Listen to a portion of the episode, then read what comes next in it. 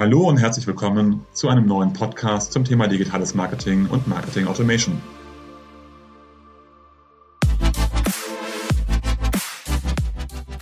Mein Name ist Jörg Reinhardt, promovierter Physiker, dreifacher Familienvater und Gründer der Syntellic Consulting Group, einer führenden Unternehmensberatung rund um digitales Marketing und digitales Kundenmanagement.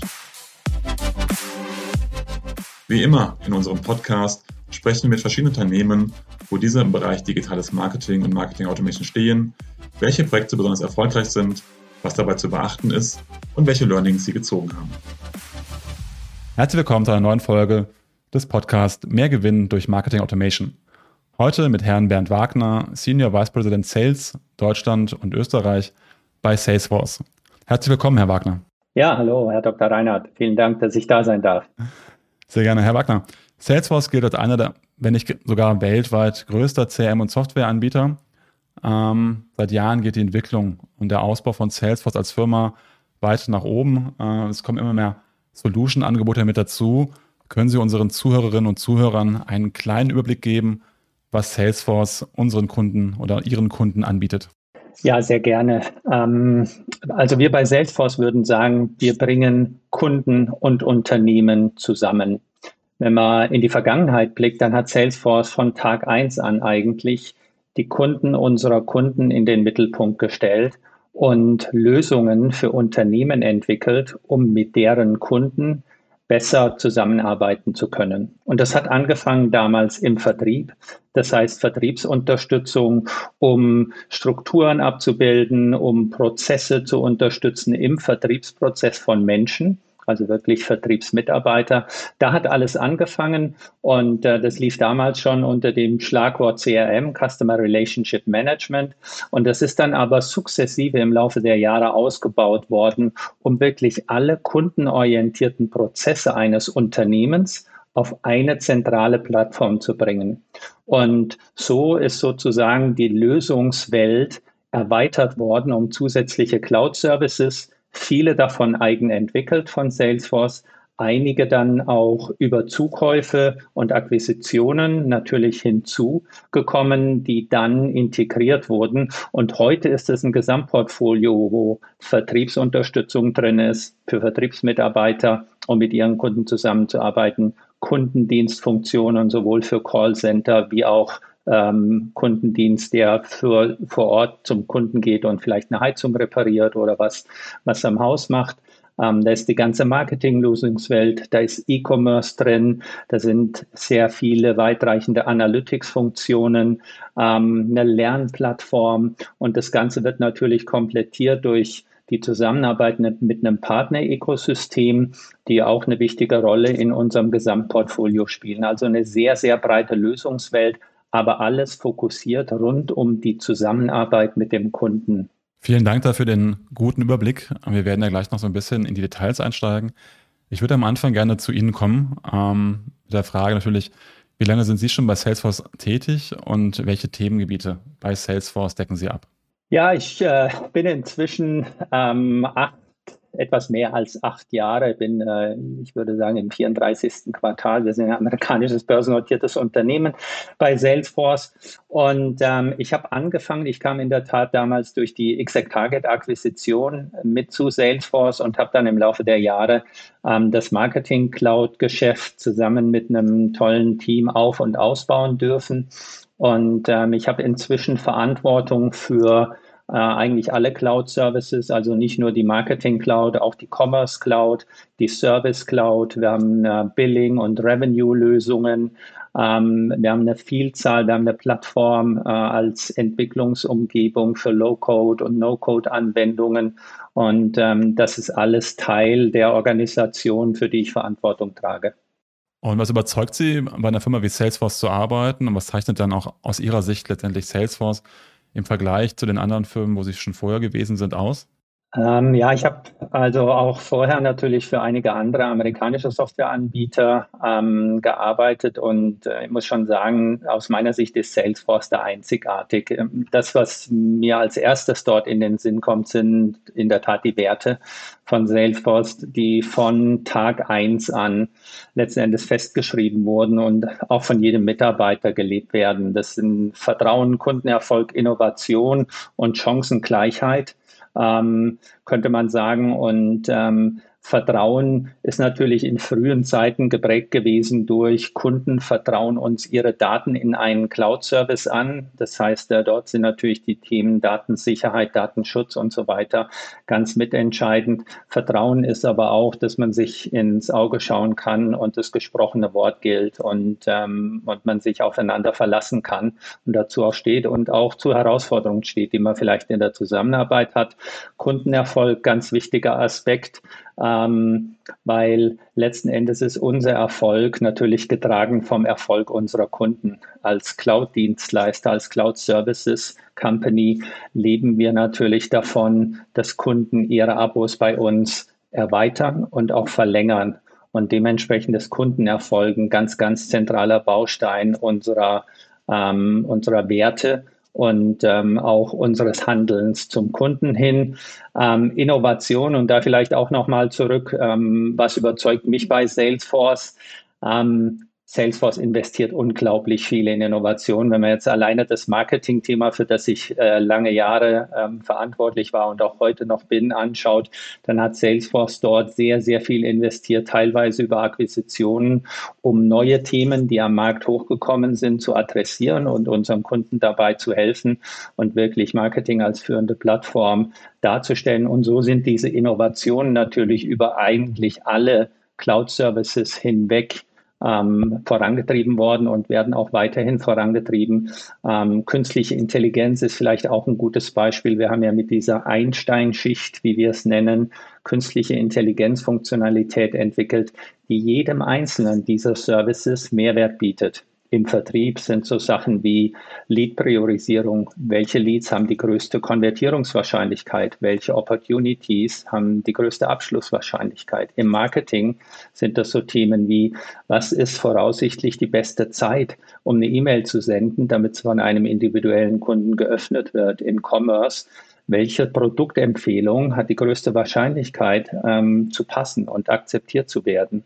Und so sind für jede dieser Cloud-Lösungen künstliche Intelligenzfunktionen als Innovation ins Produkt gekommen, die wir unseren Kunden mehrmals im Jahr automatisch zur Verfügung stellen. Und ähm, also Innovation ist vielleicht auch ist technologisch das Businessmodell als Cloud-Dienstleister wirklich mit diesem Abo-Modell. Und dann, was da auch bei, bei Salesforce mich persönlich wirklich begeistert, ist auch dieses Chancengleichheitsthema, ähm, auch das philanthropische Modell. Ähm, jeder Mitarbeiter jeder Mitarbeiter auf der ganzen Welt von Salesforce kriegt zusätzlich zu seinem Standardurlaub, der natürlich von Land zu Land unterschiedlich ist, bekommt sieben Tage zusätzlich im Jahr zur Verfügung gestellt, den er in ähm, philanthropische, wohltätige Zwecke investieren kann oder nutzen kann. Ja, und so hat äh, eigentlich jeder Mitarbeiter Projekte, die er unterstützt. Ich selber beispielsweise nehme regelmäßig an Coder Dojo Sessions teil, beispielsweise für ein Kinderhaus hier in München, ähm, wo wir dann Kindern, die kommen zu uns ins Büro, denen ähm, helfen wir dabei, auf spielerische Art und Weise programmieren zu lernen und die Grundlagen zu lernen. Und so hat jeder Mitarbeiter ähm, die Möglichkeit, diese Zeit für Projekte die ihm individuell wichtig sind, einzusetzen und damit auch was Gutes zu tun. Also viele, viele Themen, ähm, lange Antwort, aber es gibt wirklich ähm, viele Bereiche, wo ich für mich persönlich sage, da ist Salesforce einzigartig. Ja, ich finde es schön und spannend, dass Sie mit dem Thema Werte angefangen haben. Äh, aus dem einfachen Grunde, ich begleite ja sehr häufig auch Auswahlprozesse. Und wenn Salesforce mit drin ist und pitcht und die Lösung vorstellt, dann haben wir normalerweise ähm, in der Unternehmensvorstellung, also ganz am Anfang, einen großen Teil über die Werte, ähm, die Salesforce spricht und vorstellt. Und ich finde es immer ganz spannend. Ich weiß nicht, wie Ihre Sicht der Dinge ist. Ähm, Sie sind ja wahrscheinlich häufiger als ich, aber das kommt bei den Kunden immer sehr, sehr gut an. Und das, obwohl wir ja eigentlich nachher über Use Cases, Funktionalitäten sprechen wollen, ist das Thema Werte etwas, was ich so in dieser ähm, Prägnanz, also das auch nochmal äh, im Pitch anzusprechen, wo die Zeit ja eigentlich knapp ist, ähm, in der Form nur bei Salesforce kenne. Ja, also es ist, es, es kommt meistens, ähm, führt es auf jeden Fall ein bisschen zu Diskussionen und, und auch zu Rückfragen und Gesprächen rund um das Thema. Jedes Unternehmen hat Werte. Ja, und wenn wir zu Unternehmen gehen, gerade in auch Pitch-Situationen, halten wir es auch für wichtig, klarzumachen, zu was wir stehen. Und äh, Vertrauen beispielsweise, Trust, unser, unser erster Wert, den ich auch genannt habe, ist natürlich einer, wo ich glaube, der ist wichtig auch für jedes Unternehmen, mit dem wir ins Geschäft kommen wollen. Und deswegen ist es diese Zeit wert. Ähm, die Ergebnisse, dass wir eine steigende Kurve von Umsatz haben und so weiter, das kann jeder nachlesen. Ähm, und ähm, ich glaube, wichtiger ist, dass man eine Basis findet für die Zusammenarbeit, weil auch da, ich habe es vorhin gesagt, das ähm, cloud-orientierte Abo-Modell ist ja an der Stelle doch auf Langfristigkeit auch ausgerichtet. Und ich glaube, da helfen überlappende Werte dabei, da auch Gemeinsamkeiten zu finden, um eine partnerschaftliche Zusammenarbeit auf Dauer hinzukriegen. Mhm. Jetzt haben wir darüber gesprochen, was Ihnen sehr gut an Salesforce gefällt. Was sind aus Ihrer Sicht die Stärken ähm, von Salesforce aus Sicht der Kunden oder des Partnerökosystems? Also kurz gefragt, was ist letztendlich der USP von Salesforce aus Ihrer Sicht?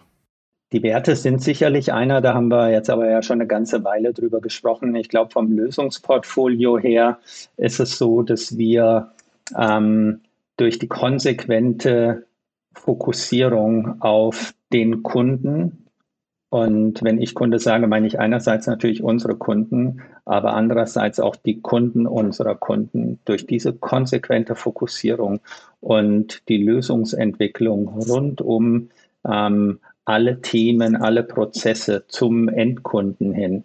Ähm, durch diese Fokussierung ähm, haben wir ein Lösungsportfolio geschaffen, was es so aktuell am Markt einfach nicht gibt. Ja, wir haben eine Vielzahl von Cloud-Services. Ich habe vorhin angefangen, ein paar aufzuzählen. Vertrieb, Service, also Sales, Service, dann das Marketing, Commerce. Und ähm, wenn man jetzt die führenden Analysten anschaut, dann sind wir in all diesen Bereichen ähm, leading ja, teilweise weit, weit auf, weit alleine auf weiter Flur oben rechts, wenn man so die, die typischen Quadrantenthemen dann anschaut. Ähm, aber immer Leading dabei. Das heißt, Kunden bekommen bei uns für einzelne Anforderungen ähm, Funktionalität, die sich mit, ähm, man würde sagen, Best-of-Breed ähm, auch messen lassen können. Das Ganze aber auf einer integrierten Plattform. Und damit kommen natürlich zusätzliche Synergien und Vorteile für unsere Kunden, wenn sie, um ein, zwei Beispiele vielleicht zu zitieren, wenn sie ähm, heute eine Commerce-Lösung haben, ähm, dann haben sie Anforderungen, die sagen, okay, Warenkorbabbrecher will ich irgendwie einsammeln können und anschreiben können. Ja, das kann ich jetzt ähm, dann integrieren mit einer Marketinglösung, die dann den Warenkorbinhalt übertragen bekommt über API-Calls oder über Daten und dann eine entsprechende personalisierte E-Mail rausschickt. Bei uns kriegen sie das aber aus einer Hand vorintegriert sozusagen. Wenn ich eine Servicelösung habe und eine Marketinglösung und ich habe vielleicht einen Servicevorfall, jemand hat sich beschwert oder hatte eine Frage, hat was erklärt bekommen und ich möchte im Nachgang automatisiert eine Kundenzufriedenheitsbefragung durchführen. Wie zufrieden warst du denn mit dem Service? Dann kann ich wiederum zwei Best-of-Breed-Systeme integrieren ähm, oder aber ich kann das aus einer Hand nehmen, wo letzten Endes automatisch ein solcher Journey zur Kundenzufriedenheitsbefragung getriggert werden kann. Der Kunde, je nach Kanalpräferenz, vielleicht eine E-Mail bekommt oder einen Push in die App, dort sagt, wie zufrieden er war und das aber auch sofort wieder zurückfließt, ausgewertet werden kann und beispielsweise, wenn drei oder weniger als fünf äh, Sterne ähm, ausgewählt wurden, automatisch der Case wieder geöffnet wird. beispielsweise, damit der Kundendienst dann nochmal nach, nachfragt und sagt, hey, was war denn nicht so gut, ist noch was offen, können wir noch weiterhelfen. Also diese Durchgängigkeit in Bezug auf kundenorientierte Prozesse ähm, sind ganz klar ein USP und äh, das Lösungsportfolio ist so weit inzwischen, dass wir da ähm, äh, wirklich viele, viele Alleinstellungsmerkmale haben. Das kann ich bestätigen. Wir haben ja sehr häufig Projekte ähm, der Art. Ähm, und am Ende des Tages steht und fällt natürlich auch so eine Lösung mit der Akzeptanz. Ähm, und je durchgängiger so ein Prozess ist, ähm, desto besser die User Experience wiederum selber mit der Lösung ist, äh, umso höher ist natürlich der Nutzungsgrad. Und das ist etwas, was Salesforce auf jeden Fall auszeichnet. Ähm, ich habe häufig den Fall, dass wir mit Kunden sprechen und dann äh, der Kunde sagt, er führt Salesforce ein. Und wenn ich dann frage, ja, was denn von Salesforce, dann ist schon wieder so ein bisschen das große Fragezeichen. Sie haben jetzt ein paar der Cloud-Lösungen angesprochen. Und es ist ja so, wenn ich äh, mich für Salesforce entscheide, habe ich ja nicht alles im Gepäck drinnen, sondern muss sozusagen die einzelnen Clouds ähm, getrennt dazu kaufen und nutzen. Können Sie so ein bisschen nochmal ähm, im Detail ähm, beschreiben, was äh, der Unterschied zwischen Sales Cloud, Service Cloud, Marketing Cloud und der Commerce Cloud ist und was dann der jeweilige Anwendungsfall auf Kundenseite darstellt? Ja, sehr gerne. Und Sie haben es sehr treffend zusammengefasst schon. Also es ähm, gibt natürlich die unterschiedlichen Cloud-Services, haben teilweise ähm, natürlich auch ganz unterschiedliche Modelle, wie sie lizenziert werden, abhängig davon, wie sie dem Kunden ähm, helfen, seine Ziele zu erreichen, äh, seinen Geschäftserfolg zu erzielen. Und ähm, wenn wir jetzt ähm, Sales Cloud, Service Cloud, Marketing Cloud und Commerce Cloud, um mal ein, ein paar der gängigen zu nehmen, wir haben natürlich Kunden, die in einem Cloud-Bereich, in einem äh, Anwendungsbereich starten und dann möglicherweise in andere hineinwachsen. Wir haben auch Kunden, die so eine, wir nennen das Multi-Cloud-Lösung ähm, dann gleich lizenzieren, weil sie Vertrieb und Service und Marketing direkt aus einer Hand abdecken wollen. Aber da gibt es viele Spielarten und deswegen wird natürlich auch kein Kunde gezwungen, sozusagen das Gesamtpaket von Salesforce zu lizenzieren, sondern kann abhängig von seinen Anforderungen dann das eine oder das andere lizenzieren und nutzen und dann über die Zeit wachsen. Ähm, Sales Cloud ist für den Vertrieb. Ja, Sales Cloud setzt auf ähm, einen zentralen Kundendatensatz auf und das hat ganz früher angefangen mit sowas wie Kontaktmanagement natürlich, aber dann sehr schnell Lead Management, ähm, Kampagnenmanagement-Funktionen drumherum, Forecasting, was habe ich an Opportunities als Vertriebsmitarbeiter, in welchem Vertriebsschritt bewegen die sich gerade, was ist die Abschlusswahrscheinlichkeit, was sind die nächsten Schritte. Ähm, und dort versuchen wir wirklich jedem zu ermöglichen, auch, ähm, wir haben da früher mal den Begriff geprägt, Run Your Business from Your Phone, dass wirklich jeder auch mit einem Mobiltelefon ähm, beim Kunden oder vor auf dem Parkplatz des Kunden sozusagen alle Informationen über seinen Kunden auch zugreifbar hat, sehen kann, um mit den Kunden relevant auf Basis der letzten Informationen über diesen Kunden sprechen zu können und da den Vertriebsprozess dann zu unterstützen. Ja, ähm, da gibt es natürlich auch überall Studien, was kommt dabei raus im Durchschnitt, wie steigern unsere Kunden den Umsatz damit im Vertrieb. Und das ist so ein bisschen das Thema Sales Cloud. Auf der gleichen Plattform, also auch wirklich technisch, physisch genau die gleiche Plattform, setzt die Service Cloud auf. Ähm, man könnte sagen, das ist eigentlich nur ein anderes Fenster mit zusätzlichen Prozessen und zusätzlichen Datenobjekten unten drunter, die ein Service, ein Kundendienstmitarbeiter sieht gegenüber einem Vertriebsmitarbeiter.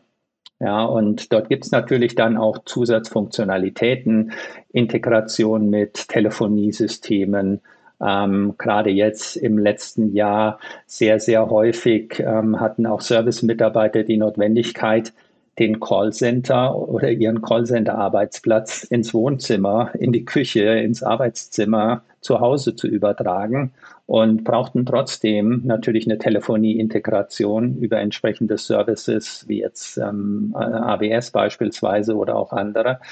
Ähm, so, das heißt, im Servicebereich ist eigentlich die gleiche Datenbasis, die gleichen Kundendaten, ähm, zusätzliche Prozesse, zusätzliche Datenobjekte, zusätzliche Integrationen. weil Service wird natürlich auch über eine Vielzahl von digitalen Kanälen gemacht. Da spielen auch Bots ähm, eine Rolle, ähm, um sozusagen die Standardfälle von Bots beantworten und lösen zu lassen. Das ist so ein bisschen das, das Service-Portfolio. Ähm, machen wir mit, mit Commerce weiter. Ähm, Commerce ist natürlich alles rund um das Thema automatisierte Verkaufsprozesse. Ähm, und auf unserer Commerce-Plattform haben wir sehr, sehr viele, sehr große Unternehmen ähm, in vielen Ländern. Ähm, statistisch äh, könnte man sagen, zwei Milliarden Käufer ähm, laufen pro Monat durch auf der Salesforce-Plattform betriebene E-Commerce-Shops. Ja, so ganz große sind beispielsweise Adidas, auch ein Kunde, den man bei uns auf der Webseite findet als Case. Ähm, und über all die, die da auf der Webseite stehen, kann man natürlich auch öffentlich sprechen, was da veröffentlicht ist, weil es von den Kunden freigegeben.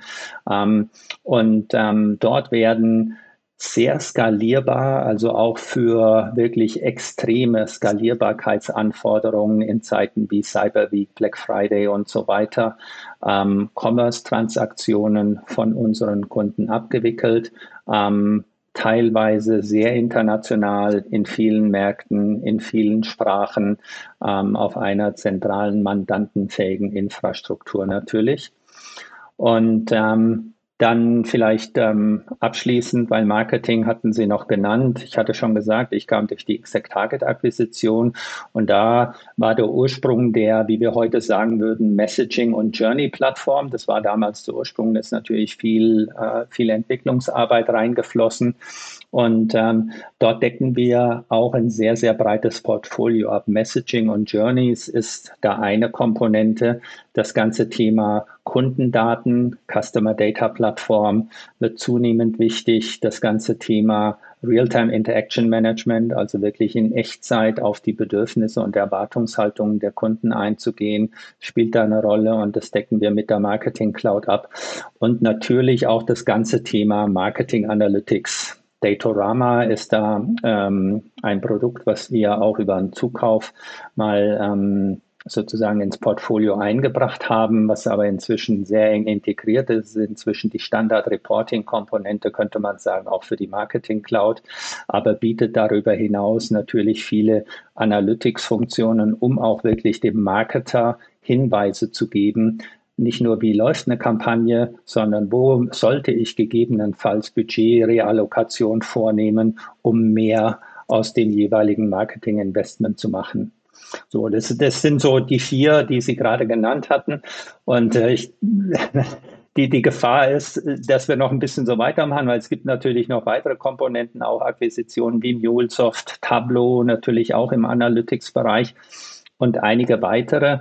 Ähm, was mir nochmal wichtig ist, ist, dass diese Cloud-Services, die ich gerade auch aufgezählt habe und teilweise funktional beschrieben habe, natürlich integriert miteinander funktionieren. Ich habe vorhin ein paar Beispiele gemacht. Ähm, von einem Journey in der Marketing Cloud aus kann ich direkt auf die Objekte im Vertrieb, im Service und in anderen Bereichen der Salesforce-Plattform zugreifen. Das heißt, ich kann dort Cases anlegen, automatisiert. Ich kann dort Leads anlegen oder Opportunities, wenn ein Kunde relevanten Content beispielsweise klickt in einer E-Mail oder down, äh, runterlädt. Und so gewinne ich natürlich ähm, im Sinne von ähm, weniger Integrationsaufwand und auch weniger Kosten, um Integration aufrecht und frisch zu halten, wenn ich mehr dieser Services integriert einsetze als Kunde. Vielen Dank dafür. Das hilft, glaube ich, nochmal unseren Zuhörerinnen und Zuhörern einfach einen Blick zu bekommen. Ähm, Salesforce wächst da ja auch konsequent, treibt auch den Innovationsmarkt voran. Ähm, wenn Sie einmal fünf Jahre zurückgehen, ähm, was würden Sie sagen, waren ähm, in den letzten fünf Jahren so ungefähr die drei bis fünf Key-Treiber, die für das Wachstum von Salesforce verantwortlich waren, ähm, auch im Hinblick äh, Richtung Marketing, Automation und CRM? Ähm, also der wichtigste Wachstumstreiber für uns sind unsere Kunden. Ähm, wir wissen, uns ist sehr bewusst, dass unser Erfolg nur möglich ist, indem unsere Kunden durch die Nutzung unserer Lösungen erfolgreich sind. Weil es ist ein Abo-Modell und ähm, klar ist Integrationsaufwand und so weiter, aber jeder Kunde könnte natürlich auch das Abo kündigen, beenden sich woanders hinwenden, ähm, seine Daten abziehen, weil es sind natürlich auch seine Daten. Von daher entscheidend für, für unseren Erfolg ist unser Kundenerfolg. Wenn unsere Kunden erfolgreich sind, steigt die Nutzung ähm, einerseits in Bezug auf das, was sie mit uns machen, andererseits in Bezug auf die Anzahl der Mitarbeiter, die unsere Lösungen nutzen oder die Anzahl der Märkte, in die sie unsere Lösungen äh, ausrollen. Und damit wächst natürlich auch Salesforce. Ähm, von daher, das, das klingt vielleicht ein bisschen banal, wenn wir sagen, ähm, Kundenerfolg ist einer unserer Grundwerte, eines der wichtigsten Themen für uns. Ähm, das ist aber in der Tat ein großer Fokus, unsere Kunden erfolgreich zu machen, weil wir genau wissen, dass das unseren Erfolg trägt. Ich glaube, ähm, in Bezug auf die Lösungen selber, die Digitalisierung hat natürlich die Erwartungshaltung der Kunden dramatisch verändert. Ja, wir alle sind ständig online. Eigentlich erwarten wir immer und überall Reaktionen mehr oder weniger in Echtzeit. Und äh, das trifft natürlich auch für unsere Kunden und für die Kunden unserer Kunden zu. Und da gibt es immer weniger Unterscheidungen zwischen der Erwartungshaltung eines Konsumenten, der vielleicht von Amazon und Uber und so weiter von solchen Markenerlebnissen geprägt ist, wo vieles ja sehr gut funktioniert und auch sehr schnell funktioniert.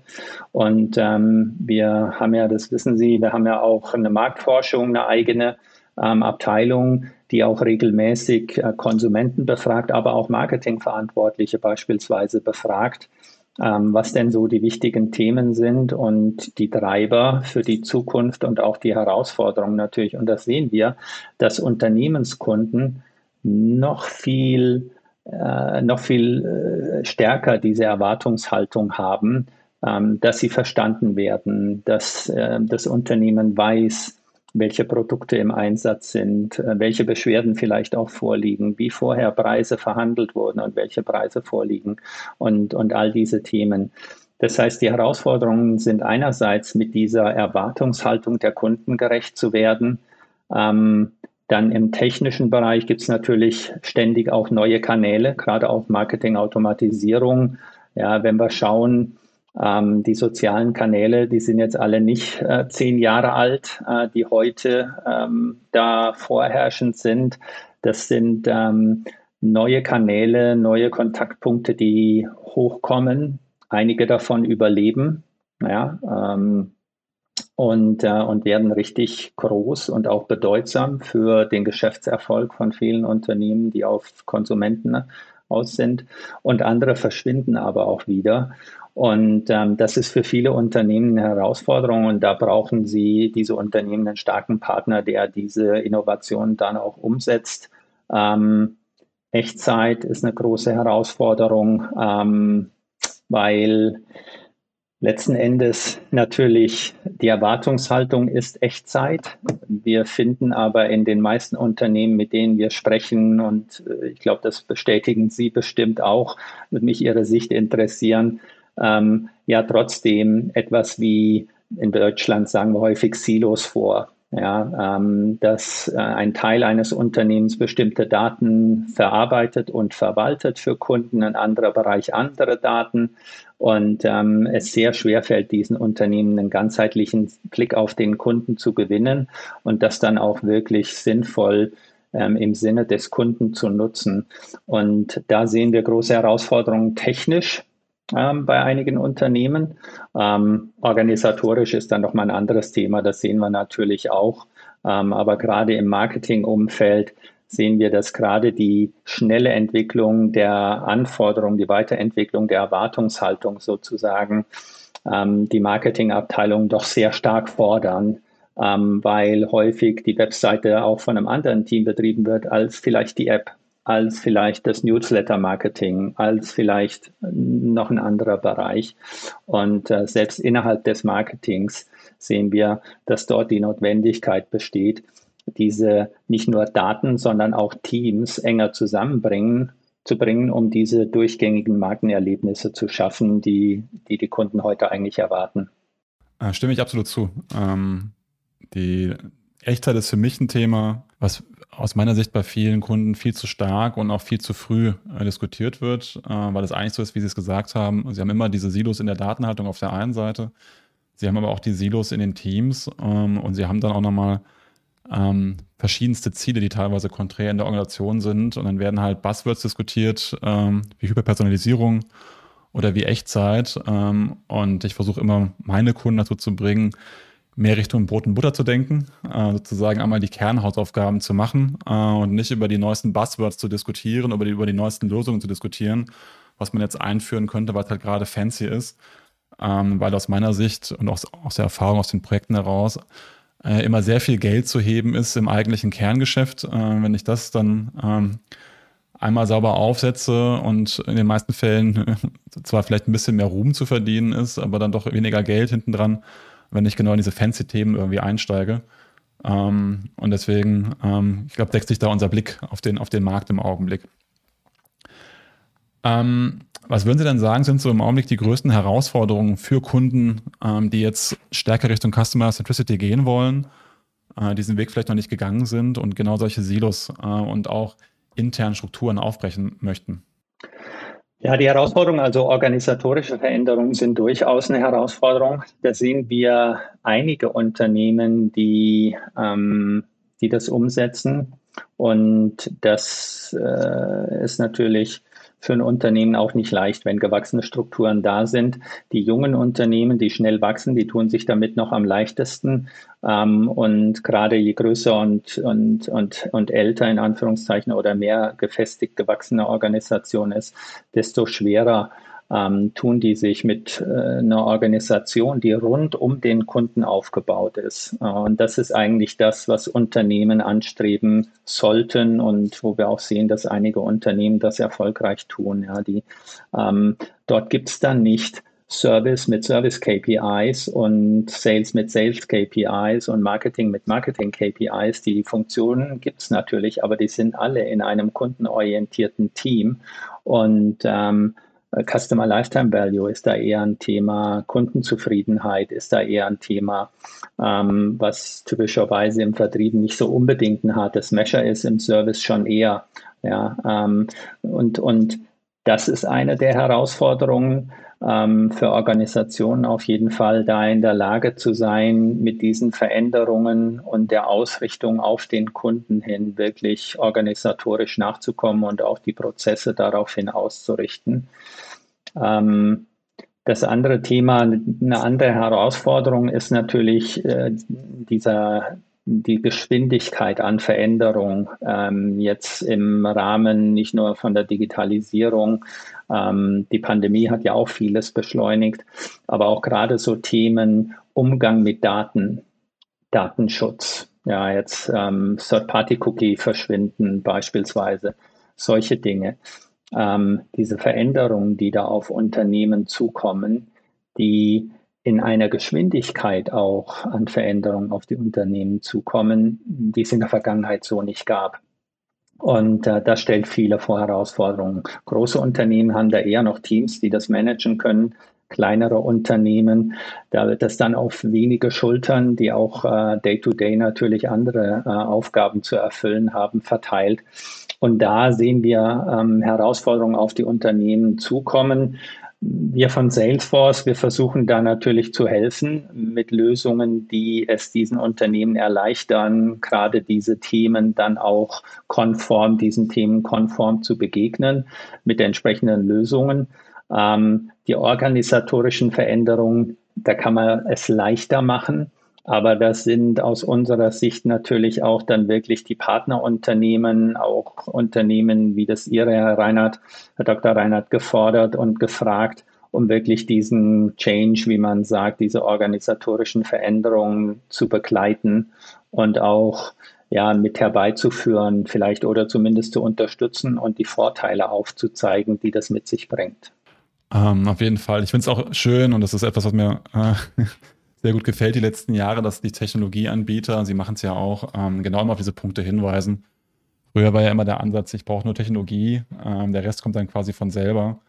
Ähm, es ist aber natürlich ein extrem wichtiger Punkt, nicht nur ähm, das Change Management mit zu begleiten, sondern dann auch wirklich zu schauen, ähm, wie sieht meine Organisation äh, wenn ich Lösungen eingeführt habe, dann im Nachgang aus, wie werden die Mitarbeiter arbeiten, wie kann ich dann Customer Centricity äh, nicht nur technisch, sondern auch vor allem organisatorisch äh, und in den Köpfen äh, meiner Kolleginnen und Kollegen umsetzen. Wir haben jetzt darüber gesprochen, ähm, was Sie empfehlen, wenn Unternehmen Richtung Customer Centricity gehen wollen.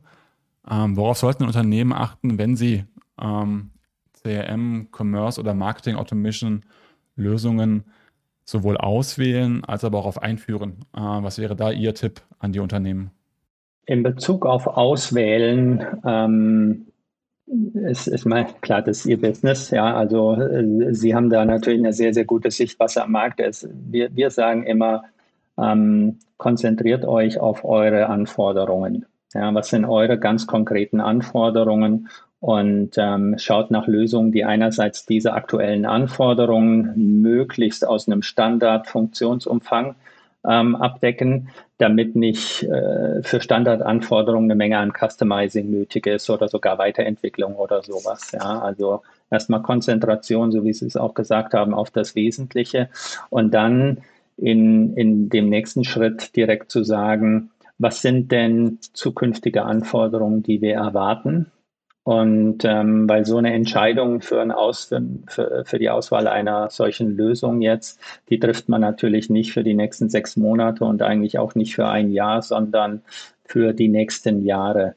Und ähm, dort will man natürlich sicher sein, dass man zukünftige Anforderungen, zumindest soweit sie erkennbar sind, auch abgedeckt sein äh, werden. Ja, so das ist ähm, so das ähm, etwas Funktionale. Ähm, Klar, als Salesforce würde ich natürlich sagen, ähm, konzentrieren Sie sich nicht nur auf die Lösung, sondern auch auf den Partner, mit dem Sie in den nächsten Jahren zusammenarbeiten wollen. Sie wollen jemand, dem Sie vertrauen können, der äh, auch ihre, ihre Bedürfnisse, ihre Anforderungen ernst nimmt und zuhört, der an ihrem Erfolg ähm, im Idealfall natürlich auch interessiert ist und vielleicht sogar investiert ist. Ähm, aber das sind dann so so nicht funktionale Themen. Ähm, wenn man jetzt in die, in die einzelnen Lösungsbereiche geht, da gibt es natürlich eine Vielzahl von Funktionen, sage ich mal, die aber auch nicht für jeden Kunden in vollem Umfang ähm, relevant sind oder wichtig sind oder gebraucht werden. Ich denke, da ist es wichtig und, und wir können natürlich in das eine oder andere auch reinbrillen. Ähm, was wir da an Anforderungen und an Notwendigkeiten sehen. Aber ich denke, da ist ähm, ein, eine marktführende Lösung, ähm, hat natürlich einen wahrscheinlich sehr reichen Funktionsumfang und klar für uns würde ich das behaupten, aber ähm, auch dort mal zu schauen, wie stehen solche Lösungen da in Bezug auf ähm, Funktionsumfang. Das sind Analysten, aber wie gesagt, da sind sie ja als, als Beratungsunternehmen auch sehr, sehr gut aufgestellt und haben entsprechenden Erfahrungsschatz, um da zu beraten. Ähm, aber das sind so, äh, so die Themen, ähm, wie schnell kommen auch Innovationen ja, ähm, gerade sowas wie künstliche Intelligenz, das sind ähm, nicht viele Unternehmen wirklich so gut aufgestellt, um da ähm, Funktionen entweder selber zu entwickeln oder dann auch zu integrieren, wenn es jetzt nicht vom Anbieter kommt, um wirklich alle Daten massiv skalierbar schnell analysieren zu können und Empfehlungen ähm, vorzuschlagen, die über das Bauchgefühl und äh, ich sage mal eine manuelle Analyse hinausgehen, wo wirklich ähm, äh, die Maschine alle Kombinationen, alle Möglichkeiten durchsucht, auch jenseits von Bauchgefühl oder Erfahrung und, äh, und das nach oben poppt sozusagen und sagt, hey, hier wäre es wert, mal reinzuschauen. Ja, also es sind, sind viele, viele Themen. Ich glaube, Funktionsumfang ist eins, Zukunftssicherheit ist ein zweites, ähm, der entsprechende Partner ähm, für die Zukunft ist, ähm, ist aus meiner Sicht das Dritte. Ich weiß, Preis spielt häufig auch eine Rolle, ganz klar. Und äh, da muss man dann drüber sprechen und eine Lösung finden. Das stimmt, wobei ich mal wieder ganz spannend finde, dass der Preis nicht immer logischerweise auch die führende Rolle spielt, sondern natürlich die ersten drei Kriterien wichtig sind, um ähm, überhaupt erfolgreich zu sein. Und finde es auch deswegen gut, dass Sie schon mehrmals angesprochen haben, dass ähm, Sie als Salesforce eben ja auch den Fokus darauf haben, nachher die Kunden erfolgreich zu machen. Ähm, das Thema Zukunftssicherheit, ergänze ich vielleicht nochmal aus meiner Sicht, ist ähm, generell ein wichtiges Thema. Ähm, ich sage immer, dann, wenn Unternehmen, die eine Auswahl machen, einen gewissen Reifegrad erreicht haben. Äh, wir haben häufig auch Unternehmen, die fangen sozusagen gerade an, die denken dann aber schon sehr, sehr groß ähm, und haben aber ihre Grundsatzhausaufgaben nicht gemacht. Das Personal fehlt auch. Eigentlich, wo ich immer sage, man kann dann auch mal mit, mit kleinen Lösungen anfangen, die vielleicht noch proprietär sind, äh, um erstmal Erfahrung zu sammeln. Äh, das reicht dann normalerweise für zwei, drei oder vier Jahre, bis man ein Team aufgebaut hat, bis Know-how dann da ist. Ähm, aber ähm, wie Sie schon gesagt haben, sobald man einen gewissen Reifegrad hat, dann sollte man mit Lösungen arbeiten, die dann auch zukunftssicher sind. Ähm, und das ist ja das Starke an Ihnen, das Schöne an Ihnen, das Salesforce, Sie haben es vorhin schon gesagt gehabt, bei allen Cloud-Lösungen im Gartner-Quadranten, die ja immer analysieren, wie ist der aktuelle Ist-Stand, wie ist aber auch der Zukunftsstand, immer rechts oben stehen. Das heißt, man ist nicht nur technologisch top aktuell, sondern man wird auch technologisch top bleiben äh, in den nächsten Jahren. Was würden Sie bei einer Einführung sagen? Wir haben eben schon ein bisschen über das Thema Orga gesprochen. Äh, was ist Ihre Erfahrung bei Einführungen? Worauf sollten da Firmen besonders achten? Die Empfehlung da an der Stelle wäre wirklich ähm, anfangen. Ja, so wie Sie auch gesagt haben, ähm, erstmal die, die Basis hinstellen, ähm, auf Basis einer Lösung, die möglichst viel davon ähm, im Standard abdeckt, ähm, damit starten und dann justieren, ausbauen, testen, ähm, äh, anpassen, weiter testen und sukzessive erweitern. Ähm, dabei, ich habe es jetzt schon gesagt, möglichst nah am Standard bleiben, ähm, also eine Lösung, die Funktions, äh, vom Funktionsumfang her sehr weitreichend ist, ähm, damit man nah am Standard viele seiner Anforderungen umsetzen kann. Warum ist aus meiner Sicht nah am Standard wichtig? Ähm, so ein Unternehmen wie jetzt wir, Salesforce, wir bringen jedes Jahr, je nach Cloud-Lösung, zwischen drei und acht, neun neue Releases raus. Die bekommen Kunden automatisch, kann sich auch kein Kunde gegen wehren. Ja, jeder Kunde ist quasi auf der gleichen Funktionalität und auf der gleichen Version. Und ähm, der Kunde hat natürlich die Wahl, ob er diese Funktion jetzt nutzen möchte oder nicht. Ja, und ähm, wir entwickeln aber mit einer Geschwindigkeit neue Funktionalität und rollen die aus, dass es schade wäre, wenn ein Kunde Geld investiert, um etwas zu bauen auf dem Standard, was wir dann zwei Monate später selber im Standard rausbringen und der Kunde kriegt es als Teil seines Abos und kriegt sogar gepflegt und gewartet und weiterentwickelt in die Zukunft und, und, und. Ja, deswegen sage ich nah am Standard bleiben. Ähm, und das sind so aus meiner Sicht die, die wichtigsten Themen. Ähm, gerade im Marketingumfeld habe ich häufiger auch schon Gespräche geführt mit Unternehmen, die gesagt haben, ja, aber wir haben so wenig Daten.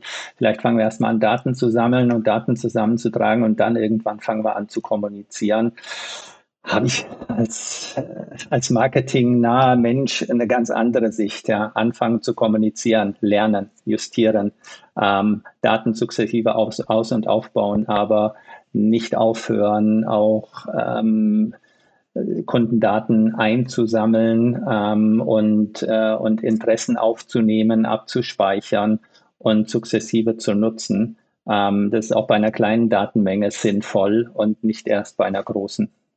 Äh, unterschreibe ich alles, bin aber auch gerade begeistert, weil mir diese klare Aussage, die ich auch immer treffe, ähm, gar nicht so bewusst war, dass die Salesforce auch trifft, nämlich dass man nah am Standard bleiben soll. Ich kenne viele Softwareanbieter, die immer damit werben, dass sie halt extrem customizable sind, dass man alles reinprogrammieren kann äh, und damit extrem flexibel sind. Ähm, ich empfehle auch immer ähm, bei Auswahlprojekten immer zu schauen, dass man nah am Standard bleibt. Das heißt, dass man auch so eine Auswahl- und Softwareeinführung verwendet, um auch mal intern zu schauen, ob man die Prozesse, die auch über die Jahre gewachsen sind, wirklich braucht. Und äh, lieber zu schauen, dass man dann die Prozesse nochmal auf den Standard anpasst, äh, genau aus den gleichen Gründen. Und bin gerade umso begeisterter, dass Sie das selber sagen, äh, weil das für die Kunden einfach extrem viele Vorteile bietet. Ich aber, wie gesagt, auch andere Softwareanbieter kenne, die eben mit dieser Flexibilität äh, werben, äh, was dann aber nachher ähm, sowohl natürlich bei der Implementierung für mehr Kosten sorgt, als aber auch nachher bei Migrationsaufwänden dann das Ganze auch teilweise schwer erwartbar macht. Ja, ja, also äh, stehen wir auf jeden Fall dazu. Wir würden, also wir, wir haben natürlich auch eine offene Plattform und ich glaube schon allein die Tatsache, Sie kennen das, wir haben ja unseren App Exchange ähm, sozusagen den den App Store für, für Unternehmensanwendungen. Da sind ähm, einige tausend Anwendungen drauf, Spezialanwendungen, die andere Unternehmen als Salesforce entwickelt haben ähm, aber als Basis die Salesforce-Plattform genommen haben und darauf entwickelt haben. Ja, und die kann ich sehr leicht in meine Instanz, ähm, meinen Mandanten sozusagen im Salesforce-System auch einhängen, wenn dort eine Funktionalität existiert. Aber das ist genau auch der Punkt. Die haben die Expertise dort. Das braucht kein Kunde nachzuentwickeln. Das kann man dann an seine Plattform äh, in seine Instanz sozusagen einklinken und damit auch wieder nah an einem weiteren Standard bleiben, weil diese Lösungen im Exchange, die werden auch zertifiziert, dass sie weiterhin funktionieren, auch wenn wir unsere drei bis acht Releases pro Jahr über die Plattform fahren. Ähm, Sie haben eben angesprochen, dass der Vorteil der, der einzelnen Lösungen das Thema auch der Datenhaltung ist ähm, und der Standards, die verwendet worden ist, haben wir gerade darüber gesprochen. Ähm, wie sieht es mit dem Thema Datenqualität aus? Ähm, die, ähm, ist das auch ein Thema bei Salesforce, was ja in vielen großen Unternehmen immer der Fall ist? Oder was tut auch Salesforce letztendlich, um bei einem Kernthema wie Datenqualität die Kunden zu unterstützen? Ähm, also da gibt es natürlich Funktionalitäten, ähm, so Dublettenabgleich und solche Sachen. Wenn ich jetzt ein Lied neu anlege, muss natürlich überprüft werden, gibt es den schon, ähm, ist da nur ein Schreibfehler drin und so weiter. Und da gibt es natürlich Funktionalitäten auch dort ist äh, künstliche Intelligenz natürlich zunehmend hilfreich, um solche ähm, äh, solche, ich sag mal, Tippfehler, ähm, Abkürzungen und so weiter dann auch zu erkennen, aufzuzeigen ähm, und gegebenenfalls automatisch zu justieren oder aber in einen entsprechenden äh, Datensatz rein zu, einzutragen, damit sie dort überarbeitet werden können. Also das ist ein, ein wichtiges Thema. Natürlich gerade im Marketingumfeld haben wir natürlich mit Datenqualität auch das Thema der vielen IDs oder eigentlich über alle Bereiche hinweg. Ja, und das ist nicht, ist teilweise ein Datenqualitätsthema, aber teilweise natürlich systeminhärent. Ja, wir haben vielleicht jemanden, wenn er ein E-Mail-Subscriber ist, dann haben wir eine E-Mail-Adresse, die ist verlässlich. Ja, wenn er, wenn er subscribed hat, hat er uns ein Opt-in gegeben, dann ist das verlässlich. Wenn er ein Kunde ist, klar, dann haben wir einen Kundendatensatz im, äh, im, im, im System, wo unsere Aufträge abgewickelt werden und damit auch im CRM. Ähm, hoffentlich ist dort die E-Mail-Adresse auch richtig hinterlegt. Ja, aber muss man natürlich schauen, ähm, dass man sicher ist, dass der richtige Kunde ist, der einem auch das Opt-in gegeben hat, wenn man die E-Mail-Adresse dort hinterlegt. Wir haben vielleicht eine Commerce-Lösung, Dort sind immer noch, auch heute, wenn man in den Markt schaut, ein sehr großer Prozentsatz der Käufe Gastkäufe.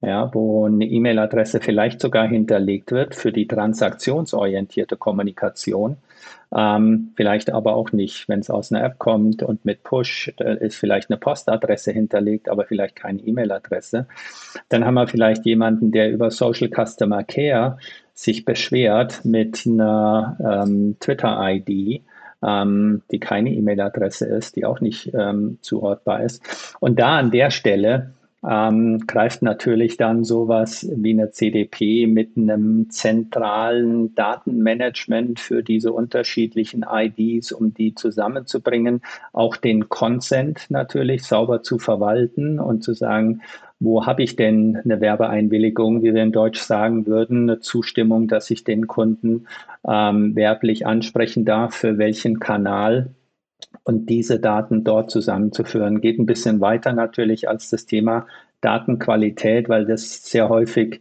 technisch geprägt ja, und äh, das ist aber eine der großen Herausforderungen, gerade die wir diskutieren mit, äh, mit Unternehmen, insbesondere im Bereich Marketing-Automatisierung, wenn man über den Kontakt zu Kunden über verschiedene Kontaktpunkte hinweg versucht, ähm, konsistent und, und durchgängig zu bleiben. Wenn wir über CDP, also Customer Data Plattform sprechen, dann reden wir im, im Salesforce-Jargon über Customer 360, oder? Genau, Customer 360 Audiences hieß das ähm, Produkt bis vor kurzem. Wir haben das jetzt auch Salesforce CDP genannt. Das heißt, das ist jetzt auch unter dem ähm, Begriff und, und Brand sozusagen im Markt verfügbar. Ähm, ich äh, versuche es kurz zu erklären. Customer 360 Audiences. Wir haben natürlich von Salesforce her aus CRM kommend ähm, schon immer eigentlich die Sicht vertreten, stell deinen Kunden in den Mittelpunkt und alles, was du über deinen Kunden an Daten lernst und ähm, wo du eine Werbeeinwilligung, eine Permission, ein Opt-in bekommst, speicher das am Kundendatensatz. Und ähm, das galt für uns auch schon in der Vergangenheit für das Marketing. Ja, das heißt, wir hatten eigentlich eine Kundendatenbasis im CRM, die schon um Marketinganforderungen immer angereichert war. Und ähm, da ist die CDP eigentlich eine konsequente Weiterentwicklung. Ähm, ich will nicht sagen nur eine konsequente Weiterentwicklung, weil es ist natürlich schon ähm, etwas, was äh, auch, auch ganz neue Möglichkeiten, gerade diese Consent-Themen, ähm, wie lange gilt ähm, so ein Opt-in, für welchen Kanal gilt und so weiter. Da gibt es ja auch ähm, rechtliche Themen, die auch äh, sich ändern und wo, ich will nicht sagen ständig, aber wo doch in regelmäßiger Folge neue Anforderungen kommen, die dann abgebildet werden müssen. Und ähm, Customers 360 Audiences, wie der Name sagt, war natürlich auch fokussiert auf das ganze Thema vereinfacht Segmentierung, ähm, Identifizieren, Finden von Zielgruppen. Und ähm, die CDP ist natürlich, hat diese Funktionalität jetzt auch mit übernommen. Ähm, aber ja, das, äh, das Produkt ist rebranded sozusagen oder der Cloud-Service und heißt jetzt auch Salesforce CDP, war vorher Customer 360 Audiences. Jetzt habe ich, äh, genau, das auch noch was gelernt. Ich habe gestern noch Customer 360 eingegeben. Dass es jetzt Salesforce CDP heißt, äh, wusste ich noch nicht. Äh, weiß ich jetzt auch. Jetzt habe ich ja das große Glück, ähm, dass Sie mir gegenüber sitzen und ich diese Fragen stellen kann. Ähm, Sie haben schon gesagt, ähm, Salesforce hat einen unglaublichen Innovationszyklus. Was machen Sie denn, damit die Kunden eigentlich auch mal Bescheid wissen, ähm, die, dass sie neue Features haben, äh, dass neue Produkte kommen werden? Äh, sie haben ja eine eigene Einheit Customer Success. Ähm, ist die genau dafür da oder wie sorgen Sie dafür, dass der Innovationsgrad den Kunden am Ende des Tages nicht so ein bisschen schwindelig macht? Ja, also das ist, äh, da, da, kann man sogar als Mitarbeiter sagen, ähm, da hat man, ähm, hat man zu tun, damit man ähm, da dranbleiben kann, gerade wenn man die, die Produktbreite und die Produktvielfalt anschaut. Ähm, also zwei Themen. Das eine, Customer Success Group.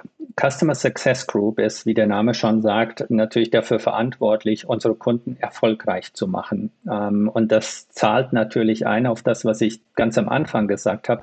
Nur erfolgreiche Kunden erweitern und erneuern ihre Subskriptionen, ihre Abos mit, mit uns, mit Salesforce. Und, ähm, und durch deren Wachstum wachsen wir. Und äh, da ist die Customer Success Group ein ganz essentieller Bestandteil.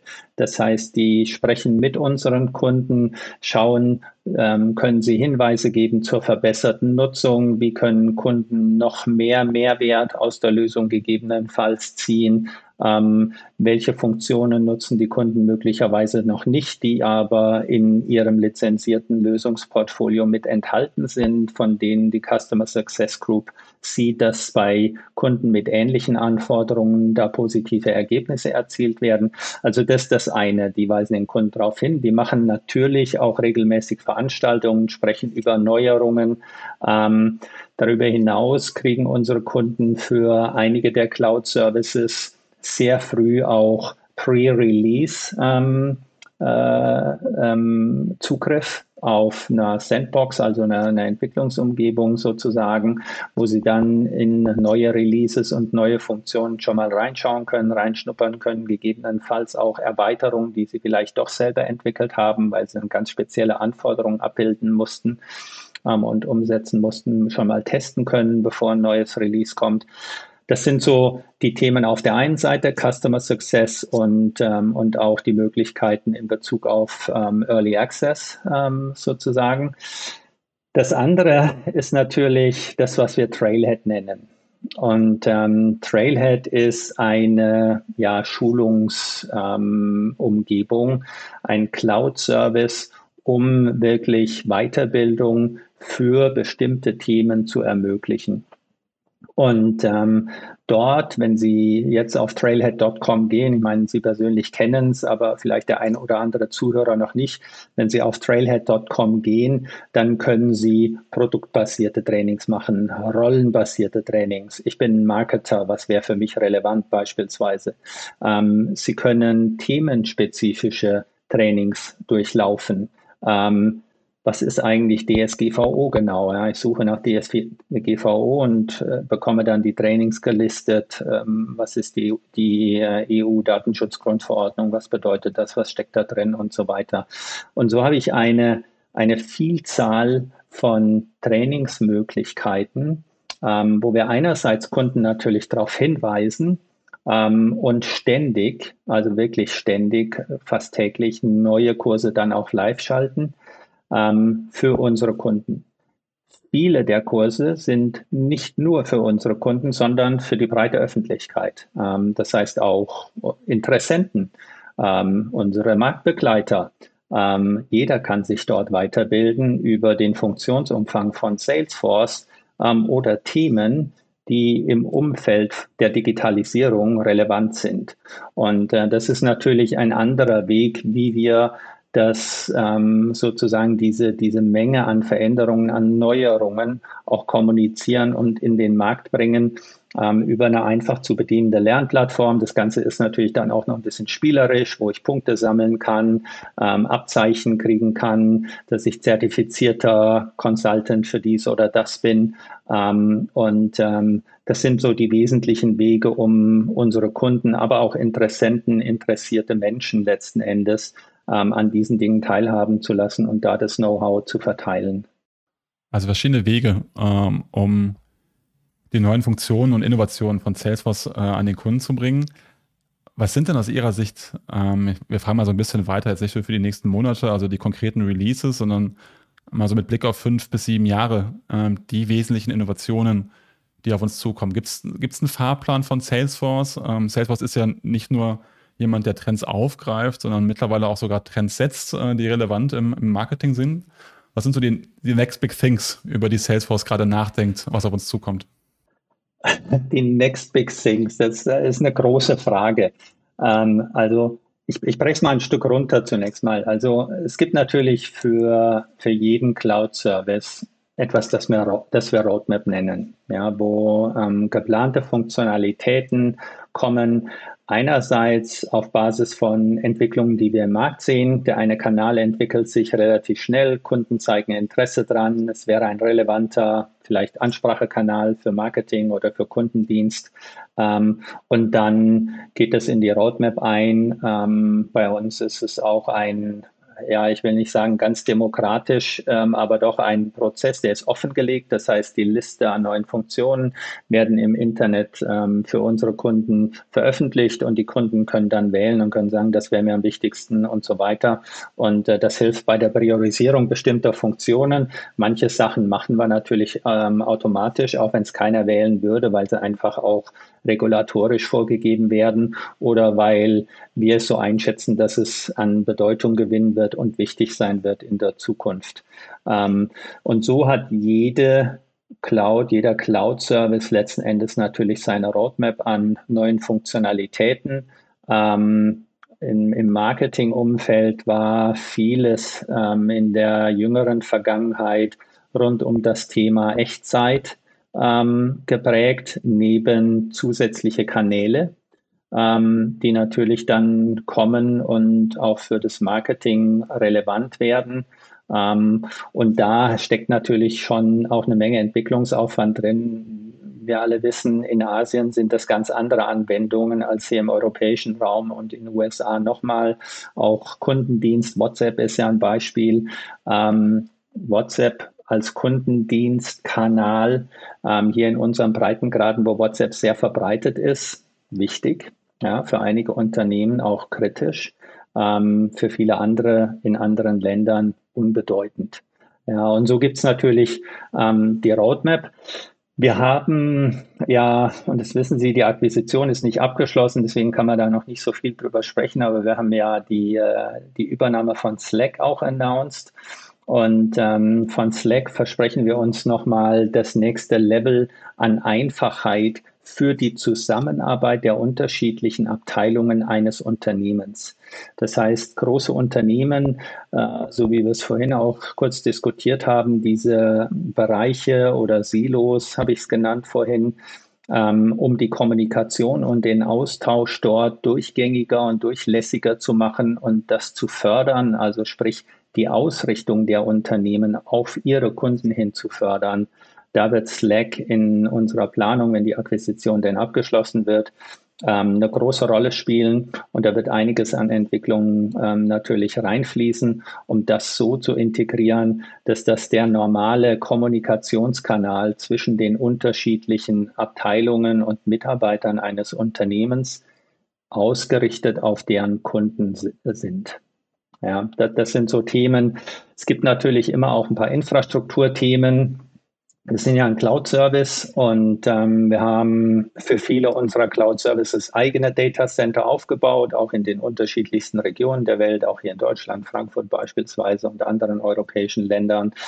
Ähm, und hier geht aber vieles in Richtung, nicht aber, hier geht vieles in Richtung Public Cloud Services, ähm, einfach um noch näher an unsere Kunden zu kommen, ähm, um auch in Regionen, wo wir selber kein eigenes Data Center haben, dann aber trotzdem lokale Regulatorien erfüllen, zu erfüllen für unsere Kunden, ähm, entwickeln wir dort sehr stark die Öffnung. Das läuft unter, unter der Initiative Hyperforce, also findet man auch, wenn man jetzt auf die Salesforce-Webseite geht, ein bisschen was dazu, um hier wirklich den Bedarf unserer Kunden an regional gehosteter Datenhaltung sozusagen auch gerecht zu werden und, äh, und natürlich auch das Ganze einfacher zu machen.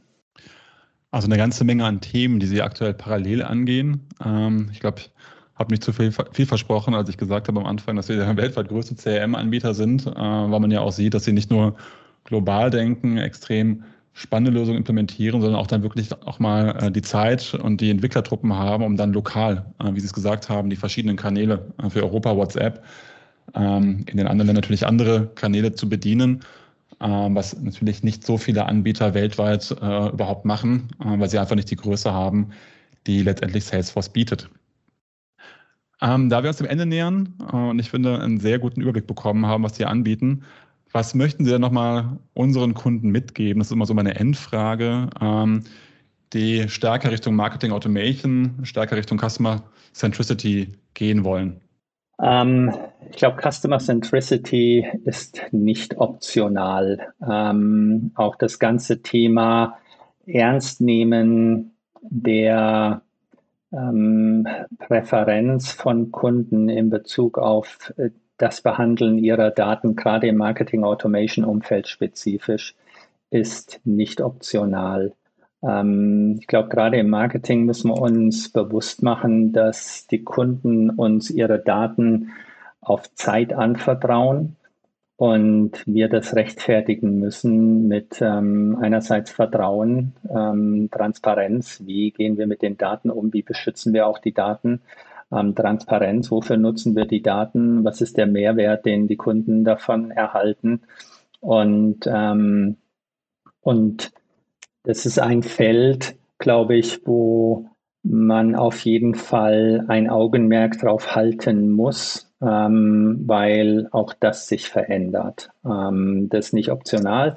Das bietet aber eine riesige Chance. Das bietet die Chance, die Kunden besser kennenzulernen, diese Daten dann auch zu nutzen, um relevant, wir sagen im Marketing-Jargon ja häufig personalisiert und, und, und Sie und ich und die ganzen Marketer, die das hören, die wissen natürlich, was wir das damit meinen, dass wir wirklich auch die relevanten Inhalte zum richtigen Zeitpunkt über den richtigen Kontaktpunkt aussteuern.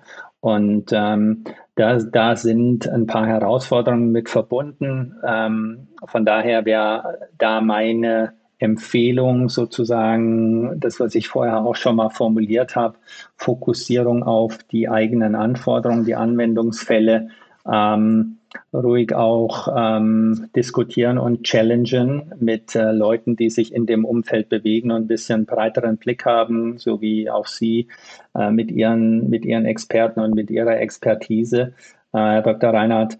Und, ähm, und dann ja, den, den passenden Partner suchen, der so wie ich es vorhin zusammengefasst habe, diese drei Bereiche abdeckt. Ja. Das eine ist die funktionale Breite, ähm, die Innovationskraft und, ähm, und Zukunftsfähigkeit natürlich und partnerschaftliche Zusammenarbeit. Und ähm, ich glaube, dann kann man sich sehr schnell, sehr leicht für die weitere Zukunft ausrichten und aufstellen und ähm, schnell auch kleine Erfolge feiern, ähm, die man dann aber sukzessive natürlich ausbauen kann. Vielen Dank für das Schlusswort, ähm, was auch nochmal wunderschön den Kreis zieht, ähm, weil das Thema Vertrauen immer so beleuchtet worden ist. Ich kann mich nur herzlich bedanken, mir hat das sehr viel Spaß gemacht. Ähm, ich bin sehr begeistert und beeindruckt, wie die Werte, die Sie am Anfang angesprochen haben, sich dann auch konsequent durch unser Gespräch durchgezogen haben, angefangen von Vertrauen ähm, und dann äh, über den Fokus darauf, dass Sie Ihre Kunden nachher erfolgreich machen wollen. Deswegen sage ich vielen Dank, Herr Wagner.